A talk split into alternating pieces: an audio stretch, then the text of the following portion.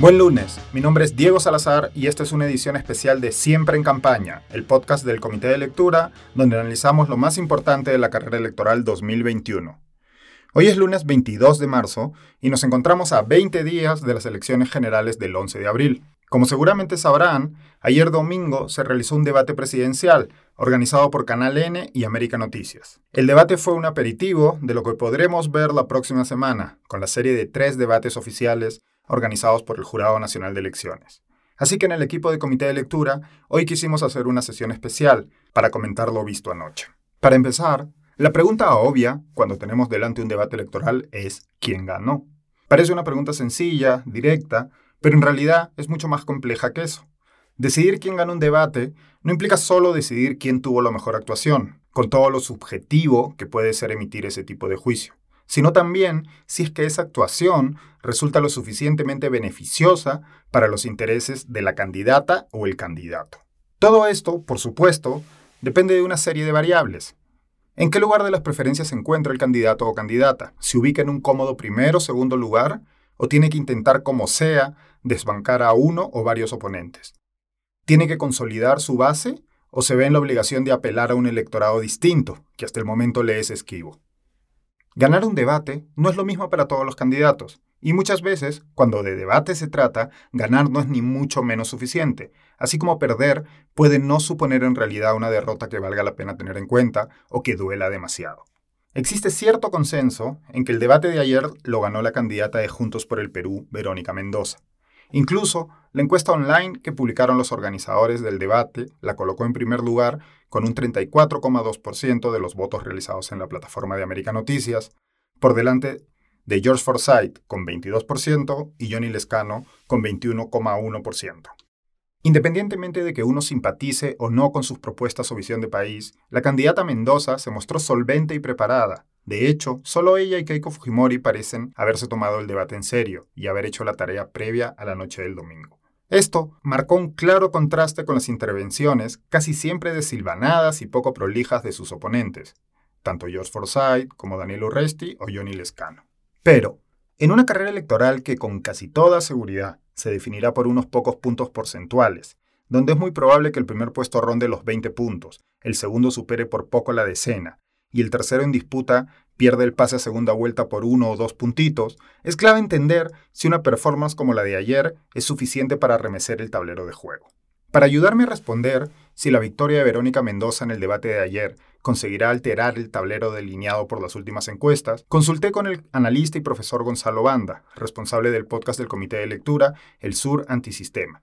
Primero, le pregunté a Gonzalo si pensaba, como yo y otros espectadores, que en efecto Mendoza había ganado el debate. Y si era así, si pensaba que esto tendría verdaderas consecuencias en las preferencias del electorado. Sí, creo que ella y Keiko Fujimori fueron las candidatas que mejor performance manifestaron en el debate, sea porque tienen mayor experiencia en estos encuentros, ya muchas campañas donde ellas han estado en este tipo de debates les han permitido tener mejores cierres, mejores réplicas. Creo que la que mejor réplicas tuvo fue Verónica Mendoza, ¿no? Y eso se puede ver también en su comunicación, seguras, las dos bastante aplomadas, eh, con mejores eh, cierres en las frases y en los fraseos, ¿no?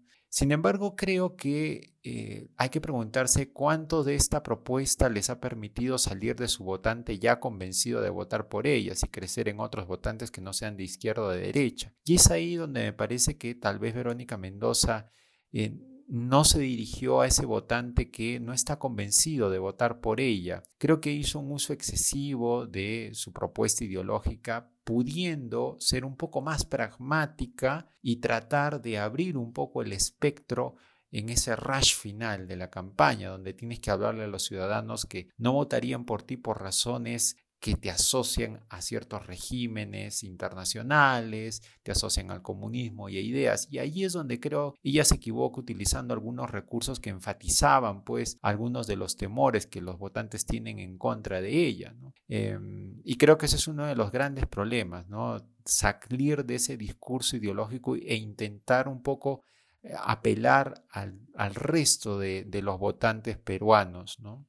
Si Mendoza ganó el debate, pero en opinión de Gonzalo, no de forma que le sirva para salir de sus votantes ya convencidos, y dado que en las percepciones de buena parte del público, la candidata de Juntos por el Perú disputa un espacio ideológico similar al que ocupa Johnny Lescano, el candidato de Acción Popular, mi siguiente pregunta para Gonzalo fue, ¿cómo creía que había salido parado Lescano?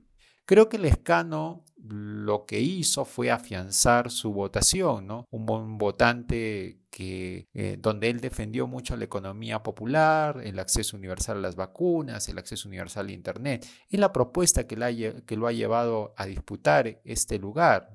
Y, creo que lo afianzó. Si bien no tuvo el mejor de los performances, y creo que eso es evidente, me parece que consolida su votación, ¿no? Eh, consolida a su votante también, ¿no? No con la misma pasión que tendría el demás, eh, el votante de Mendoza seguramente, ¿no? Pero hay que recordar que detrás del votante del Escano hay un componente territorial muy fuerte, ¿no? Y sobre todo creo enfatizar mucho las respuestas de cultura popular, ¿no? Las respuestas cercanas. Creo que tanto él como Verónica Mendoza manifestaron respuestas muy cercanas al ciudadano, ¿no? Que hacen identificarlos con cualquier persona, ¿no? Que vive sus necesidades cotidianas, con respuestas muy empáticas, ¿no? Que me parece muy, muy valioso para muchas personas que a veces no se dedican a ver el fondo del análisis de las propuestas, sino cuánto me identifique ese candidato. Y creo que sus respuestas fueron bien empáticas también en ese sentido. Por último, visto lo visto en el debate, le pregunté a Gonzalo si él estaba de acuerdo en que Mendoza y Lescano en efecto disputan un voto similar,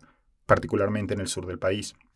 Yo discrepo mucho en aquellos que dicen que el votante de Mendoza eh, en el sur es un votante eh, que, eh, que, podría votar por Johnny Lescano. Creo que la propuesta de Lescano representa una propuesta de centro izquierda, no de izquierda. Y esa polivalencia hace que Lescano tenga una mayor posibilidad de crecimiento, ¿no? porque Lescano seguramente también tiene un componente territorial del voto porque viene de Puno, pero también porque es, es, un, es un votante distinto. Entonces, yo no comparto la idea de que la propuesta de Verónica Mendoza siendo una propuesta de izquierda, eh, se dispute votos con la propuesta del escano necesariamente. Claro, defienden ambos ideas que cuestionan el sistema político, sí, pero habría que ver cuáles son las razones detrás de ese sistema político. ¿Es un planteamiento de reforma de las estructuras económicas como lo plantea Verónica Mendoza o es un planteamiento más de corte nacionalista, populista como el que defiende Johnny Lescano, ¿no? Entonces, en ese sentido, yo creo que de nuevo, este, el error tal vez de Verónica Mendoza está en, en seguir afrazando mucho el fraseo ideológico en lugar de un poco salir de ese fraseo ideológico y situarse en una postura más pragmática de cara a parecer más competitiva en esta elección, ¿no? Y creo que el escano sí tiene esa ductilidad y esa versatilidad, ¿no? Eh, me parece que el voto del sur peruano es un voto territorial que tiene otros componentes que solamente ser un voto de izquierda, ¿no? Me parece que esas lecturas de que eh, el sur es un voto de izquierda me parecerían equivocadas y no terminan por reconocer la diversidad de la votación del sur peruano. No sé si les pasó a ustedes, pero ayer yo me quedé con la sensación de que los candidatos en general no habían sabido dar respuestas a uno de los temas claves de la campaña electoral y por extensión del futuro gobierno, la reactivación económica del país. Para saber si era solo mi percepción personal, le pregunté a nuestra curadora de economía, responsable del podcast económico del Comité de Lectura, Alejandra Costa, cómo había visto ella las propuestas de los candidatos en esta materia. Creo que ninguno de los cinco candidatos logró plantear alguna idea o alguna estrategia en materia económica que llame especialmente la atención y que pueda, digamos, atraer votos, eh, que es lo que uno quiere en las últimas semanas de la campaña. Todos se mantuvieron más o menos en las líneas temáticas que han venido defendiendo hasta ahora, pese a que la segunda pregunta, el segundo tema en relevancia después del de la pandemia, fue cómo incrementar los ingresos fiscales. La pregunta estuvo planteada para darle solo dos opciones a los candidatos, ampliar la base tributaria o incrementar los impuestos, y todos evidentemente se inclinaron por la opción que puede ser menos costosa electoralmente, es decir, ampliar la base tributaria. Es algo que todo el mundo quiere escuchar, más formalización, más eh, utilidades de las empresas y por lo tanto más ingresos para el Estado, pero también es el camino más difícil de recorrer y ninguno reconoció la dificultad que ha tenido el Estado peruano para ampliar la presión tributaria y cómo van a hacer ellos para, en base a la historia tributaria de nuestro país, cambiar la estrategia y ellos sí lograr ampliar la base tributaria. Johnny Lescano y Daniel Urresti se concentraron en ayudas para las micro y pequeñas empresas. Lescano dando periodos de gracia tributarios y eh, Urresti planteando más bien créditos con un fondo de mil millones de dólares, un monto que debería incrementarse claramente si va a querer tener algún efecto sobre el dinamismo de las micro y pequeñas empresas. George Forsyth lo que hizo fue apropiarse un poco del espacio de Keiko Fujimori, este discurso sobre la estabilidad jurídica, sobre la generación de confianza para la inversión privada y para que se genere empleo. Verónica Mendoza, por su parte, en lugar de hablar sobre cómo incrementar los ingresos fiscales, habló de cómo va a incrementar los gastos y la inversión pública para generar empleo y recién en la repregunta hizo referencia a esta reforma tributaria, revisión de las exoneraciones tributarias, cobro de deudas tributarias a empresas como Telefónica y también el impuesto a las grandes fortunas para aquellos peruanos que tengan patrimonios por encima de los 100 millones de soles. Keiko Fujimori, que fue la última en responder, quedó un poco en offside por Forsyth y repitió su promesa de defender el capítulo económico de la Constitución de 1993. Si me preguntas cuál fue el momento más interesante en materia económica de la noche, fue cuando Verónica Mendoza tuvo la oportunidad de plantearle una réplica a Daniel Urresti, que había reiterado esta idea de permitir que todos los afiliados puedan retirar el 100% de sus fondos en las AFPs y que se devuelvan también los aportes de la ONP. Mendoza le dijo a Urresti que le preocupaba que la devolución total de la AFP y de la ONP debido a que no se explica de qué van a vivir los peruanos en su vejez. Una réplica a la que Urresti no tuvo mayor respuesta que plantear que va a buscar atraer del extranjero competencia para las AFPs. ¿Qué empresa extranjera va a querer entrar a un sistema de pensiones donde cualquiera puede retirar sus fondos en cualquier momento? Esa es la otra pregunta que hubiera sido interesante que respondiera el candidato. Por último, además de muchos momentos bochornosos, buena parte de ellos protagonizados por el candidato Daniel Urresti, quien parece creer que la actividad política o electoral tiene lugar en un patio de recreo de niños maleducados, el debate de ayer tuvo un anticlímax incomprensible. Por razones que se me escapan, a mí y a buena parte de los televidentes, muchos de los cuales expresaron su frustración en redes sociales, los organizadores del debate decidieron concluir con una sección de preguntas rápidas dirigidas a cada candidato. Las preguntas en cuestión, además de los clichés tipo ¿cuál es su libro favorito?, iban de ¿cuál es su color favorito?, pasando por ¿cuál era el curso que más detestaba en el colegio?, hasta ¿qué escogería, un ceviche o un arroz chaufa? No solo resulta extremadamente discutible que las respuestas que los candidatos puedan dar a ese tipo de preguntas sean de alguna utilidad para los electores, sino que sorprende que se pierda el tiempo de esa manera cuando hubo muchísimos temas importantes para el país que no se tocaron ni por asomo. Creo que al terminar el debate ayer, muchos nos preguntamos por qué se habló de García Márquez, pero no de propuestas en términos de derechos de la población LGTBQ. ¿Por qué sabíamos que un candidato se relajaba con pichangas, pero no se nos había dicho nada sobre el racismo? Se habló de rock, pero no sobre las barreras que enfrentan las personas con discapacidad, se habló de ceviches, pero no de salud mental. Y me refiero a esta última sección de preguntas que la periodista Yanira Dávila nombró en Twitter la sección Slam, porque muchas veces la excusa para no hablar de temas como estos es que no hay tiempo para todo.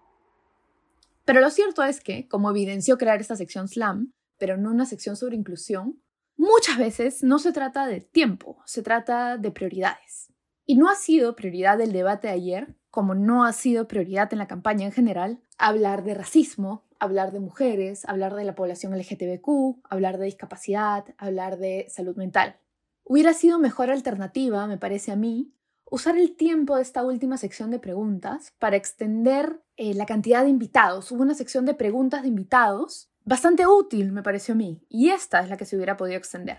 De hecho, en esta sección hubo cuatro invitados hombres y una invitada mujer. Se hubiera podido aprovechar este formato para invitar especialistas que hubieran podido preguntar, por ejemplo, por la situación de la mujer, que fue mencionada, me parece, solo por una candidata, no tuvo un espacio dedicado. Se hubiera podido preguntar por el racismo, por la situación de las personas LGTBQ, por todos estos temas que estaba hablando y que quedaron afuera. Eso ha sido todo por hoy. Muchísimas gracias por escuchar siempre en campaña. La cobertura electoral del Comité de Lectura sigue creciendo. Los invito a revisar nuestros feeds en SoundCloud, Apple Podcasts o Spotify, donde se encuentran todos los podcasts que producimos. Hoy, por cierto, nuestro curador principal, Augusto Townsend, dedicó su podcast también a analizar el debate. Este episodio, de forma extraordinaria, se encuentra libre para todos los usuarios en las distintas plataformas donde publicamos nuestros podcasts.